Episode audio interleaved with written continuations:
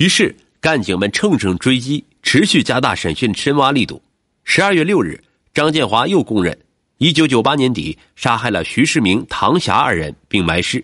专案组一面秘密开展外围调查和犯罪现场踏勘监控，一面继续全面强化二零零六幺幺幺七系列杀人案犯罪证据收集固定，同时稳定犯罪嫌疑人的情绪。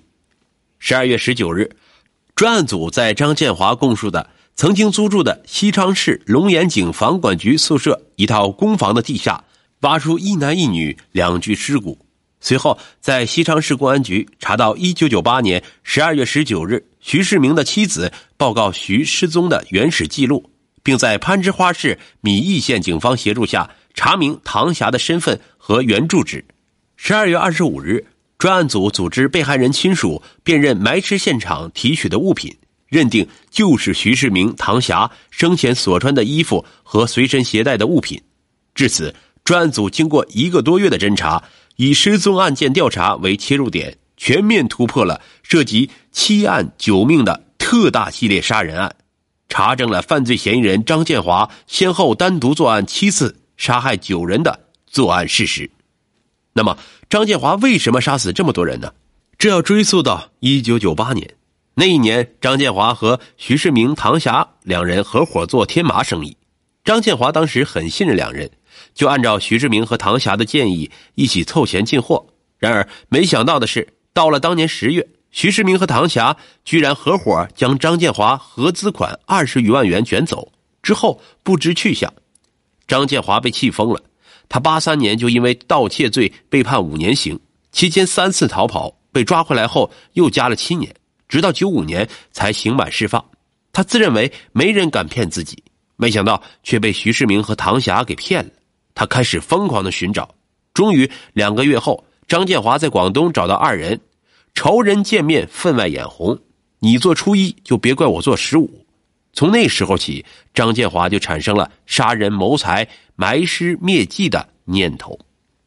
徐世明和唐霞两人见了张建华自知理亏，就谎称是出来进货。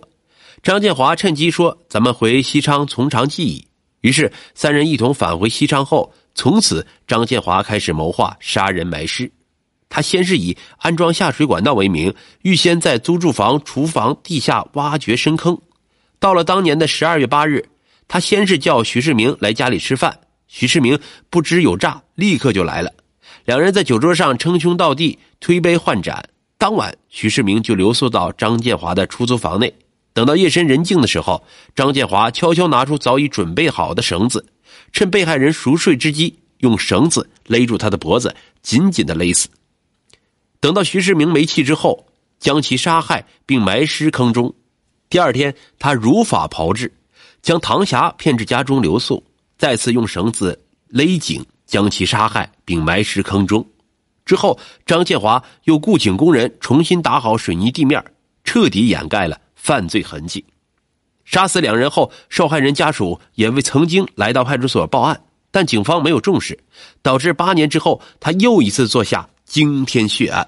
之后，张建华又在租住地待了一年，确认没有什么危险后，一九九九年底，张建华离开西昌，辗转广州、贵州、广西等地做生意，这一走就是六年。到了二零零五年底，他从广州回到西昌，此时他摇身一变。成了专门做电器生意的大老板，实际上他只是个个体小商贩。二零零六年七月，张建华结识了从宁南县回到西昌打工的陈玉梅，并发展为情人关系，并通过陈玉梅结识了桑红英。这桑红英是陈玉梅的表妹，对妹妹介绍的这位大老板很感兴趣。之后又将张建华介绍给自己的商业伙伴张显能及其家人。刚开始，张建华并没有起杀心，但后来他发现自己的情人陈玉梅和张显能不清不楚。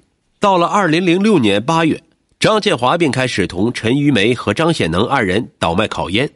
此时，张建华已经变成了另外一个人，只想着用杀人手段私吞他人的财物。再加上陈玉梅和张显能之间的暧昧关系，他就起了杀心。为避免罪行暴露。张建华决定将陈玉梅和张显能及其亲人全部杀害，这样才能彻底拿到两人的财产。于是他让正在装修其梁钢宿舍二单元一楼商品房的工人将其中一间卧室的地坪打掉后暂停施工，自己挖了坑备用。到了九月二十四日，他开始了他的疯狂杀人计划。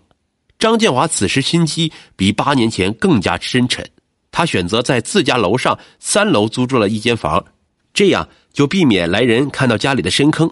他先是采用杀徐世明和唐霞同样的方法，将陈玉梅骗到三楼租住房中杀掉，又在十月八日将桑红英骗到租住房中杀害后埋尸。此后他已经杀红了眼，又采取类似手段，于十月二十日杀害张显能，十月二十二日杀害张健，十月二十四日杀害崔春琼、张菊和吴中涛，随后将被害人尸体秘密搬运到位于一楼的商品房中。深埋入坑后，随后他召回了装修工人，重新铺设了水泥地面，并捏造被害人张显能一家及吴中涛出门在外的虚假信息，企图逃避警方的调查。张建华落网后，凉山州中院一审以故意伤人罪判其死刑。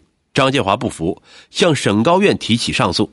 在法院上，张建华的辩护律师以张建华杀人动机过于简单为由，要求对其进行司法精神病鉴定。